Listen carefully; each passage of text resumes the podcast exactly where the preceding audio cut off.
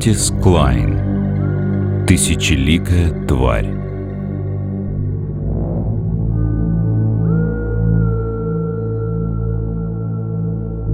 Глава первая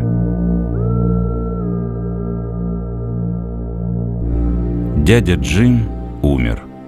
Я не мог в это поверить, но небольшой желтый конверт, переданный мне молодым курьером Western Union, не оставлял места для сомнений. Послание было кратким и убедительным. «Немедленно приезжайте в Пиорию». Джеймс Брэдок скончался от сердечного приступа. Корбин и его представители. Тут я, пожалуй, объясню, что дядюшка Джим, будучи братом моей матери, по сути был моим единственным близким родственником.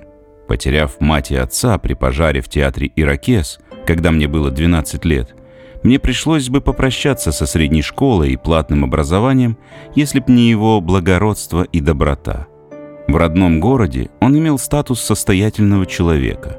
Но не так давно я узнал, что на самом деле для него было весьма ощутимо жертвовать по 15 тысяч долларов в год на мое среднее образование и коммерческий колледж.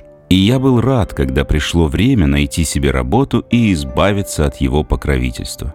Жалование на моей должности бухгалтера в торговой фирме на Саус-Поттер-стрит было невелико, но достаточно, чтобы поддерживать безбедную жизнь, которой я и наслаждался, пока не пришло известие о его смерти.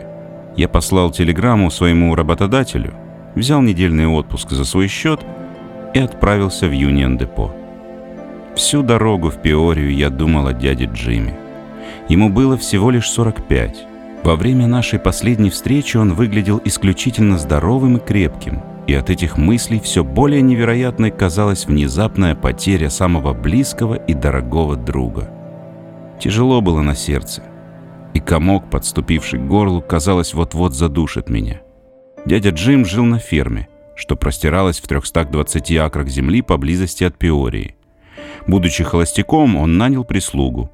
Работами на ферме занималась семья Северсов – Муж, жена и двое их сыновей жили в съемном доме, примерно в 300 метрах с тыльной стороны домовладения, в доступной близости от амбара, зернохранилища и других построек.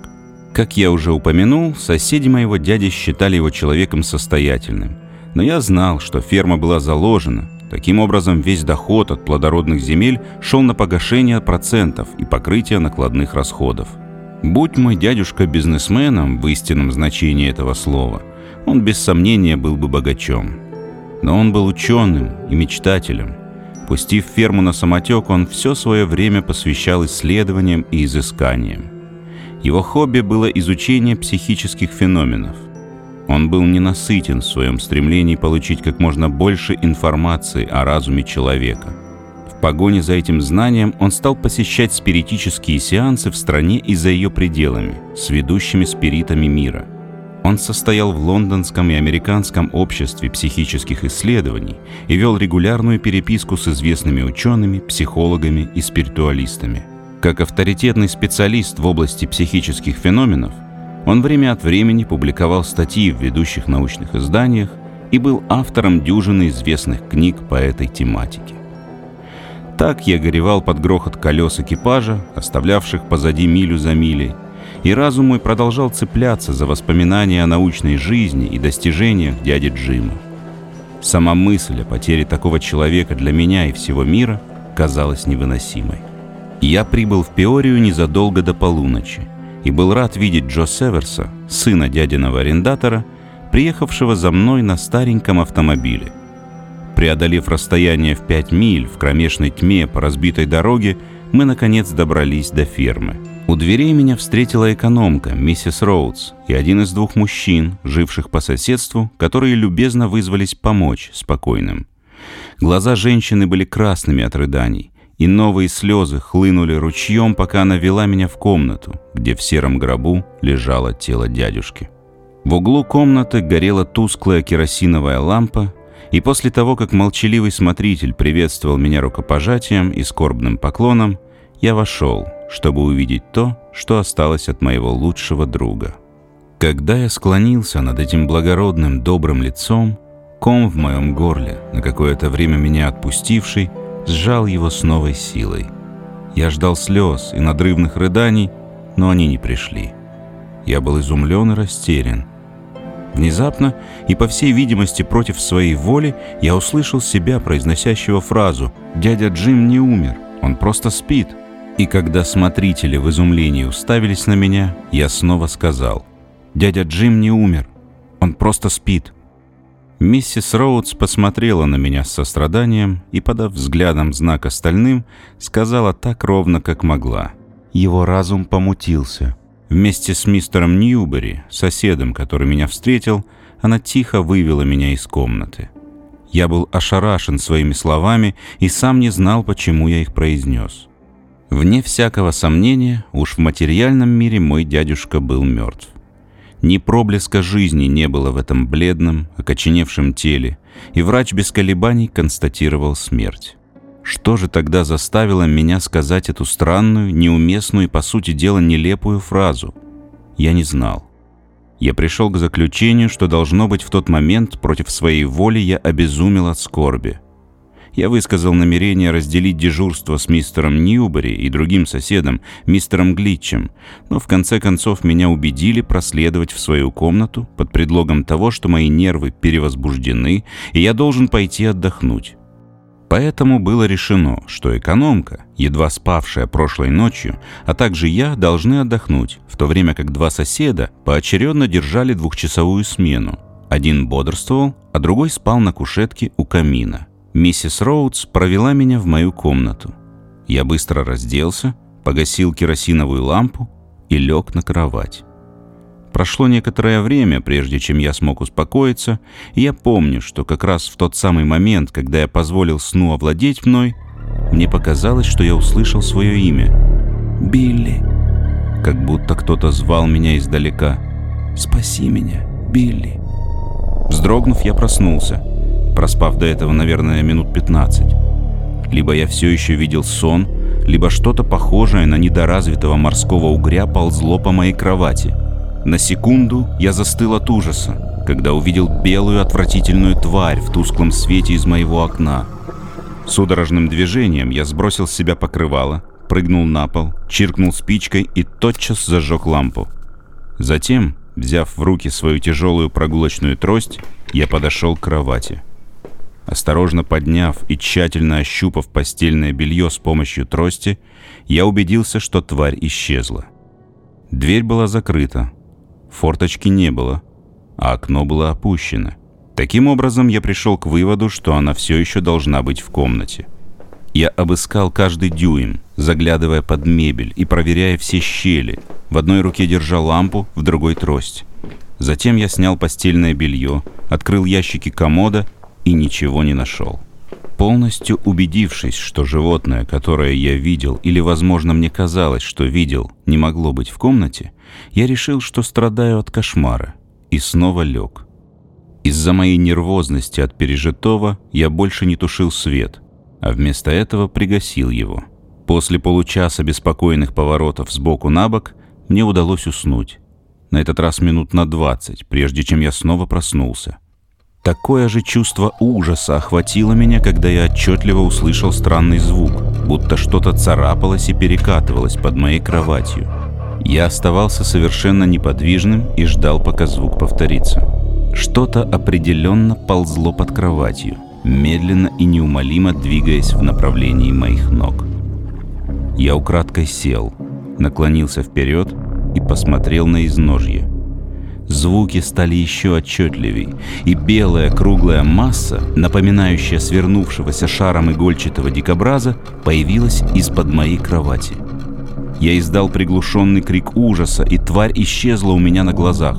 Не став снова обыскивать комнату, я спрыгнул с кровати на ближайшую сторону к двери, рывком открыл ее и выбежал в гостиную, одетый только в пижаму. Однако по мере приближения к комнате часть потерянного мужества вернулась ко мне, и я перешел на шаг. Я решил, что если вломиться в комнату подобным образом, то можно разбудить весь дом, и что, скорее всего, я стал жертвой второго кошмара. Поэтому я решил умолчать о своих приключениях, а сказать только то, что я не мог спать в одиночестве и спустился в поисках компании. Ньюбери встретил меня у двери «В чем дело?» – спросил он. «Вы выглядите бледным. Что-то случилось?» «Ничего, кроме легкого расстройства желудка. Я не мог уснуть, поэтому пришел сюда». «Вам нужно было захватить с собой халат или что-то потеплее. Вы можете простудиться».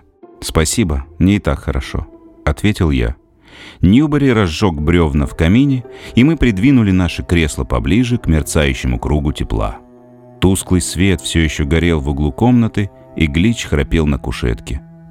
«Забавная штука», — сказал Ньюбери. «Эти инструкции, которые оставил ваш дядя». «Инструкции? Какие инструкции?» — спросил я. «А, вы не знали?» «Ну, конечно же, вы этого не знали. Он оставил письменные инструкции для миссис Роудс, в которых говорится, что в случае его внезапной смерти тело его не должно быть забальзамировано, упаковано в лед или сохранено каким-либо другим образом, и что оно не должно быть захоронено ни при каких обстоятельствах, пока не начнется разложение. Он также приказал, чтобы вскрытие не проводилось до тех пор, пока не станет окончательно ясно, что тело начало разлагаться. «Были ли выполнены эти инструкции?» – спросил я. «В точности», – ответил он. И сколько времени должно пройти до того, как начнется гниение? Врачи говорят, что признаки его должны проявиться через 24 часа. Я размышлял над этим странным приказом моего дяди. Мне казалось, что должно быть он боялся быть похороненным заживо или что-то в этом роде. Я вспомнил несколько случаев, о которых слышал, когда эксгумированные тела были найдены перевернутыми в своих гробах. Некоторые из них рвали на себе волосы и царапали крышку гроба изнутри в тщетных попытках вырваться из живой гробницы. Мне снова захотелось спать. Но едва я задремал, как Ньюбери схватил меня за руку. «Смотрите!» — воскликнул он, указывая на тело. Я быстро посмотрел, и на мгновение мне показалось, что я увидел что-то белое возле ноздрей — вы это видели?» — спросил он, затаив дыхание. «Видел что?» — ответил я, желая узнать, видел ли он то же самое, что и я. «Я видел что-то белое, похожее на густой пар или облачко тумана, выходящее из его носа. Когда я заговорил с вами, оно, кажется, втянулось обратно. Разве вы не видели?» Мне показалось, я видел какой-то белый отблеск, теперь, когда вы мне об этом сказали. Но должно быть это воображение. Теперь пришло время дежурства Глича поэтому мой спутник разбудил его, и они поменялись местами. Вскоре Ньюбери заснул, а Глич, стоический немец, был неразговорчив. Некоторое время спустя я почувствовал сонливость и уснул в своем кресле. Крик Глича поднял меня на ноги. «Прояснись! Помогает поймать кот!» «Какой кот?» — спросил разбуженный Ньюбери. «Большой белый кот», — сказал Глич, явно взволнованный. «Сейчас он вбежал в дверь и прыгнул в гроб. Мы втроем бросились к гробу, но там не было никаких признаков кота, и все казалось нетронутым. «Очень смешно», — сказал Глич. «Может, он прятаться где-то в комната?» Мы обыскали комнату, но безрезультатно. «Вам показалось», — сказал Ньюбери. «На что было похоже животное?» — спросил я. «Белый и громадный, как собака. Он ворвался в дверь, пробежал по комнате и прыгнул в гроб. Вот так. Ах, это был злобный зверь. Глич был очень серьезен и быстро жестикулировал, описывая внешний вид и движение кота. При других обстоятельствах я нашел бы это забавным, если бы не произошедшие со мной в ту ночь события. Я также заметил, что выражение лица Ньюбери было отнюдь не веселым. Было уже почти 4 часа утра. Пришло время смены для Ньюбери. Но Глич возразил, что больше не сможет заснуть, поэтому мы втроем пододвинули кресло к огню. С обоих сторон камина было по одному большому окну. Шторы были полностью задернуты, а окна затянуты тяжелыми кружевными занавесками. Взгляд мой случайно упал на окно слева. Я заметил что-то серо-мышиного цвета, свисающее с верхней части одной из штор. Мне показалось, что я увидел еле заметное движение крыльев, раскрывающихся и снова сворачивающихся, и вот уже нечто приняло форму крупной летучей мыши-вампира, свисающей вниз головой. Я привлек внимание моих спутников, показав им на нашего незваного гостя, и они оба увидели это так же ясно, как и я. «Как вы думаете, он сюда проник?» – спросил Ньюбери. «Очень смешно. Мы его раньше не видели», – сказал Глич. Я поднял каминные щипцы, а Ньюбери схватил кочергу. Тихо подкрадываясь к занавеске, я встал на цыпочки и потянулся, чтобы схватить животное щипцами. Однако я был слишком неповоротлив, и оно выпорхнуло вне пределов досягаемости. Последовала погоня по комнате, которая длилась несколько минут. Осознав, что не сможем поймать существо этим способом, мы прекратили погоню, после чего оно успокоилось и примостилось вверх ногами на картинной раме. Увидев это, Глич взял со стола тяжелую книгу и швырнул в нашего непрошенного гостя. Бросок попал в цель, и тварь только и успела издать писк, прежде чем была прибита к стене. В этот момент мне показалось, что я слышу слабый стон со стороны гроба, но я не был в этом уверен.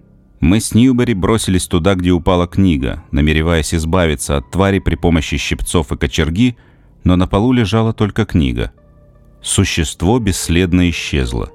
Я поднял книгу и заметил, что задняя обложка испачкана чем-то серым. Поднеся ее к свету, мы увидели нечто похожее на мыльный раствор.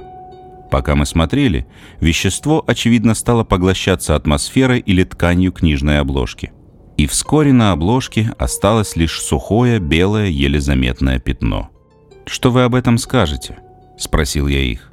«Странно», — ответил Ньюбери. Я повернулся к Гличу и впервые заметил, что его глаза расширились от страха.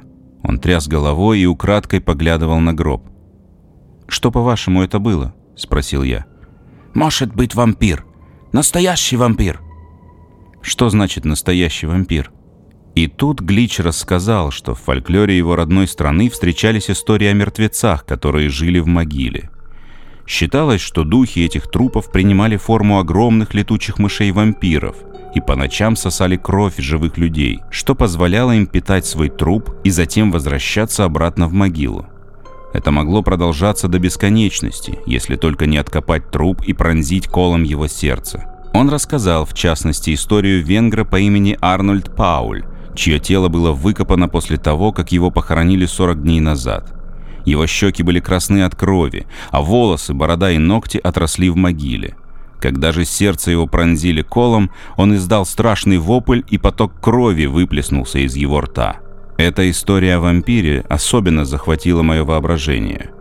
Я снова подумал о странной просьбе моего дяди относительно его тела и о тех странных видениях, которые я пережил. На какой-то момент я даже перешел на сторону этой вампирской теории.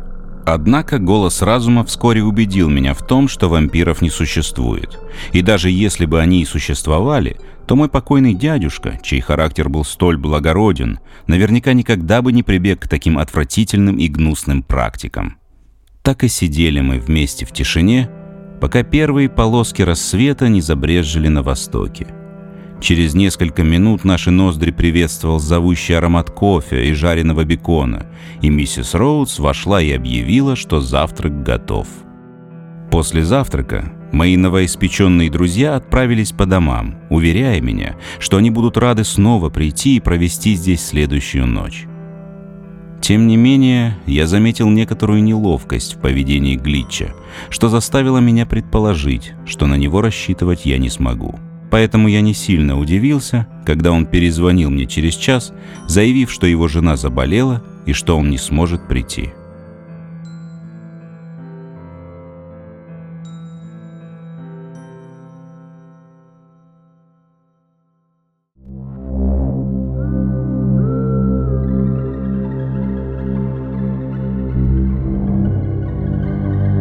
Глава вторая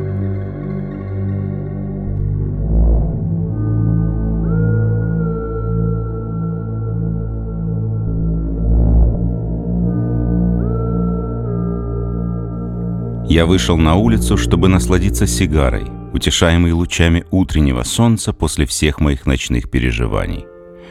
«Так приятно», — подумал я, — «снова оказаться в реальном мире, увидеть деревья, объятые осенней листвой, ощутить шелест опавших листьев под ногами, наполнить легкие пряным, бодрящим октябрьским воздухом. Серая белка прошмыгнула по тропинке с набитым желудями ртом. Стая дроздов, летящих на юг, устроила привал на ветвях деревьев над моей головой. Они щебетали во все горло, а затем, резко взмахнув крыльями и издав несколько отрывистых прощальных трелей, возобновили свое путешествие. «Это всего лишь шаг», — подумал я от естественного к сверхъестественному. Мои наблюдения дали повод новым размышлениям. В конце концов, может ли что-нибудь обладать сверхъестественной силой, превосходящей законы природы? Природа, по моему убеждению, была лишь еще одним именем Бога, вечного разума, всемогущего, вездесущего, всезнающего правителя Вселенной. Если бы он был всесильным, могло ли что-нибудь случиться, вопреки его законам? Очевидно, нет. В конце концов, само слово «сверхъестественное» было лишь выражением, придуманным человеком в его ограниченном невежестве, чтобы обозначить те вещи, которые он не в силах понять. Телеграф, телефон, фонограф, кинематограф – все это было бы воспринято с суеверием в предшествующую нашей менее развитую эпоху. Человек должен познать законы, управляющие им, и тогда он сможет отбросить слово «сверхъестественное» применительно к их проявлениям. Какое же тогда я имел право называть сверхъестественным явления, свидетелями которых я только что был? Я мог бы назвать их сверхнормальными, но думать о них как о сверхъестественных значило бы поверить в невозможное, а именно в то, что всесильное было побеждено. Таким образом, я решил, что если подобные феномены будут проявляться и дальше, я, насколько это возможно, постараюсь обуздать свой страх и суеверие и попробую взглянуть на них глазами философа с целью изучить их причину, которая должна, безусловно, подчиняться закону природы. Серое облако пыли и рокот мотора возвестили о появлении автомобиля. В следующую минуту древняя колымага, с эксцентричностью ходовой части которой я ранее ознакомился, свернула с дороги и остановилась напротив меня. Джо Северс, Старший сын дядиного арендатора показался из автомобиля и бегом направился ко мне. «Жена Глича умерла этим утром», — выдохнул он. «И он клянется, что мистер Брэдок вампир, и он высосал ее кровь». «Что за вздор?» — ответил я. «Конечно же, никто не принимает его всерьез». «Я в этом не уверен», — сказал Джо. Некоторые фермеры отнеслись к этому слишком серьезно. Один из сыновей Лэнгдона, с первой фермы к северу отсюда, заболел этим утром. Доктор не знает, что с ним. Люди говорят, что это выглядит очень подозрительно. Миссис Роудс появилась на парадном крыльце. «Вам телефонный звонок, сэр», — сказала она. Я поспешил к телефону. Мне ответила женщина. «Это миссис Ньюбери», — сказала она. «Мой муж ужасно болен и попросил меня сказать вам, что он не сможет прийти к вам сегодня». Я поблагодарил даму, посочувствовал ей и искренне пожелал ее мужу скорейшего выздоровления. После этого я написал письмо с соболезнованиями мистеру Глитчу и отправил его вместе с Джо. Ситуация была та еще. Жена Глитча мертва, Ньюбери тяжело болен, вся деревня напугана этой невероятной историей с вампиром. Я знал, что бесполезно просить еще кого-нибудь из соседей мне помочь. Очевидно, мне суждено было встретиться с ужасами грядущей ночи в одиночестве. Смогу ли я справиться? Смогут ли мои нервы, взвинченные событиями прошлой ночи, выдержать тяжкое испытание? Должен признаться, не без чувства стыда, что в тот момент мне захотелось сбежать куда угодно и не иметь больше отношения к делам моего покойного дядюшки, до тех пор, пока они сами собой не оформятся. С такой мыслью я отправился в свою комнату и начал собирать вещи. Что-то упало на пол. Это было последнее письмо моего дяди, полученное за день до телеграммы, сообщившей о его смерти. После минутного раздумья я поднял его и открыл. Последний абзац бросился мне в глаза. «Билли, мальчик мой, не беспокойся больше о деньгах, что я тебе судил. Это как ты говоришь, значительно истощила мои средства, но я отдавал их на образование сына моей сестры с радостью и по доброй воле. Единственное, о чем я сожалею, что я не смог сделать большего. С любовью, дядя Джим. Меня охватил приступ вины. Укол моей совести был острым и болезненным. Я хотел совершить трусливый, бесчестный поступок. Хвала Господу за случайное вмешательство этого письма – в сердцах сказал я. Решение было окончательно принято. Я буду здесь до конца, чего бы это ни стоило. Великодушие, любовь и самопожертвование моего дяди не должны остаться безответными. Я быстро распаковал сумку и спустился вниз. Остальная часть дня прошла без происшествий, но ночь, как я страшился наступления ночи. Стоя на крыльце и провожая взглядом последний, медленно угасающий отблеск вечерней зари, как хотел я, Джошуа, заставить солнце и луну остановиться. Стремительно спустились сумерки. Этому способствовала гряда низких облаков на западном горизонте. И вот с досадной быстротой воцарилась тьма. Я вошел в дом и прошагал по коридору, ведущему в гостиную, с тем же самым чувством, что испытывает осужденный при входе в камеру смерти. Экономка как раз устанавливала в комнате лампу, только что прочищенную и заправленную. Младший брат Джо Северса, Сэм, положил в камин бревна с растопкой и бумагой под ними, готовые к розжигу. Миссис Роудс любезно сказала мне «Доброй ночи, сэр», и бесшумно удалилась. Наконец настал тот страшный момент. Я был один на один с безымянными силами тьмы. Я невольно вздрогнул. Влажный холодок наполнил воздух, и я зажег растопку под бревнами в камине. Затем, опустив шторы, чтобы отгородиться от кромешной ночной тьмы, я раскурил трубку и встал поближе к мерцавшему жару камина. Под благотворным воздействием трубки и тепла мое чувство страха на какое-то время растворилось. Взяв книгу со стола кабинета, я принялся читать. Книга называлась «Реальность феномена материализации» и была написана моим дядей. Издателями были Булвер и сыновья, Нью-Йорк и Лондон. По-видимому, это была запись наблюдений, сделанных моим дядей при проведении спиритических сеансов материализации в этой стране и в Европе. Вопреки своей привычке начинать чтение книги без предисловия, я прочитал введение автора.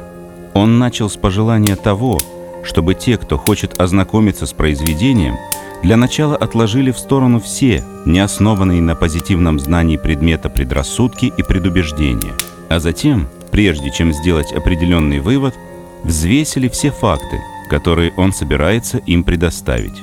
Следующий отрывок, в частности, привлек мое внимание, в то время как с сожалением приходится признать, что существует огромное количество людей, именующих себя медиумами, еженочно обманывающих своих клиентов, вследствие этого производящих на сеансах не что иное, как оптические иллюзии, порожденные плутовством и ловким обманом. Тем не менее, автор собрал в этой книге материал, в котором с помощью строгой экспертизы и контроля исключены все возможности мошенничества и представлены неопровержимые доказательства того, что подлинная материализация производится и может быть произведена. Источник и физический состав, если он действительно физический, фантома, материализованного настоящим медиумом, до сих пор остается необъяснимым. То, что такие материализации не являются галлюцинациями – было неоднократно доказано при помощи фотографий. Действительно, нужно очень постараться, чтобы поверить в то, что можно сфотографировать простую галлюцинацию. Как я уже упоминал, точная природа и источник феномена, по-видимому, непостижимы. Тем не менее, примечательным является тот факт, что наиболее сильные материализации были зафиксированы в тот момент, когда медиум находился в состоянии каталепсии или анабиоза, Руки холодели, тело коченело, глаза, в случае, если они были открыты, казались неподвижными. Раскат грома, за которым быстро последовал порыв ветра, грубо прервал мое чтение. Экономка появилась в дверях с лампой в руке. «Не могли бы вы помочь мне закрыть окна, сэр?» – спросила она. «Приближается гроза, и нужно поскорее их закрыть, иначе зальет мебель и обои». Вместе мы поднялись по лестнице – я метался от окна к окну, пока она освещала путь тусклой лампой. Дело было сделано. Она вновь пожелала мне спокойной ночи, и я вернулся в гостиную. Войдя в комнату, я бросил взгляд на гроб, и когда я снова посмотрел на него, чувство ужаса подкралось ко мне. Либо я спал, либо во время моего отсутствия кто-то полностью накрыл его белой простыней. Я потер глаза, ущипнул себя — и подошел к гробу, чтобы на ощупь убедиться в том, что глаза меня не обманывают. Лишь только я протянул руку, центр простыни взлетел под острым углом, словно поднятый чьим-то невидимым присутствием, и вся ткань поднялась к потолку. Я отступил с криком ужаса, зачарованный этим зрелищем подобно птице или животному, смотрящему в глаза змеи, которая вот-вот поглотит его. Вершина простыни коснулась потолка. Прогремел раскат грома, сопровождаемый ослепительной вспышкой молнии, осветившей комнату сквозь плохо прилегающие шторы, и я понял, что смотрю на голый потолок. Ошеломленно подойдя к камину, я поворошил бревна, пока они не занялись, а затем сел, чтобы собраться с мыслями. Потоки дождя хлестали по оконным стеклам. Гремел гром, и непрерывно вспыхивали молнии.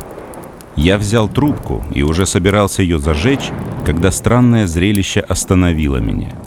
Что-то круглое и плоское, сероватого оттенка и примерно 6 дюймов в диаметре двигалось по полу от гроба к центру комнаты.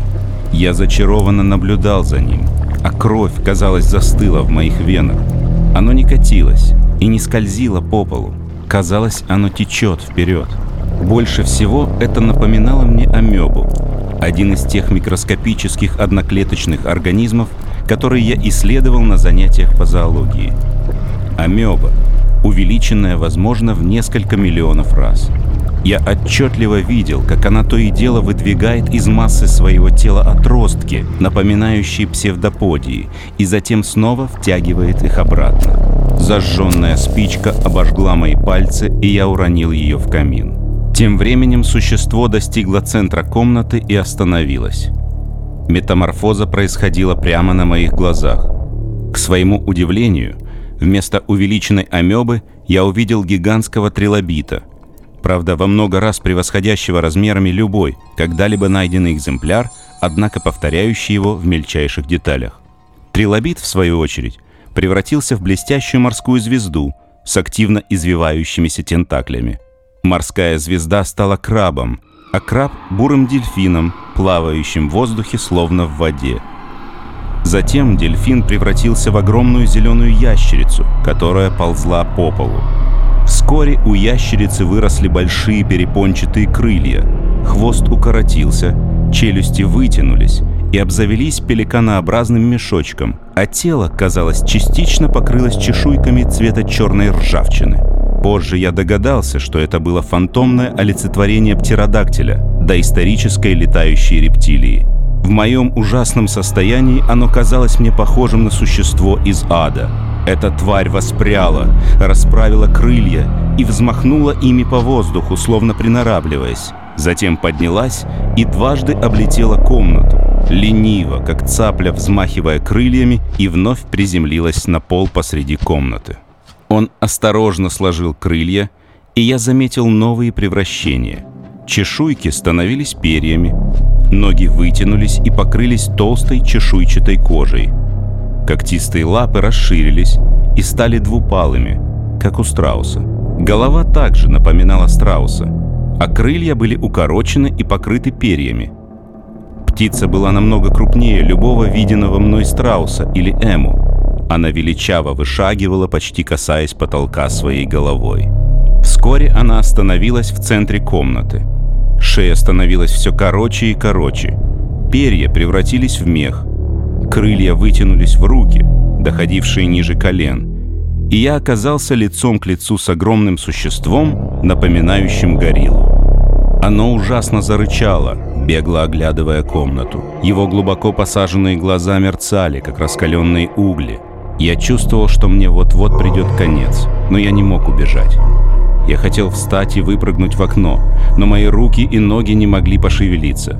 И пока я смотрел, мех существа превратился в тонкий волосяной покров, и оно приняло форму человека. Я закрыл глаза и вздрогнул.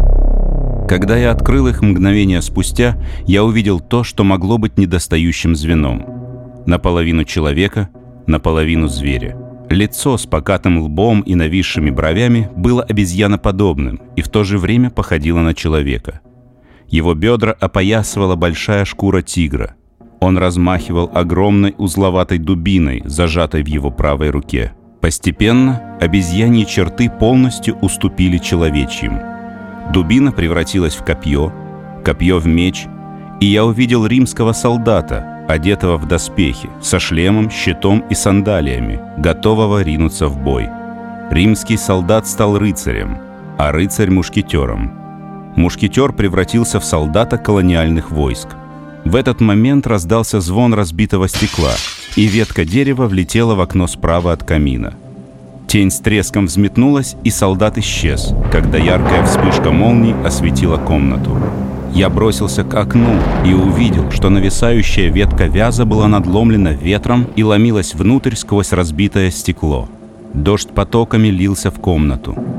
Экономка, услышав шум, появилась в дверях.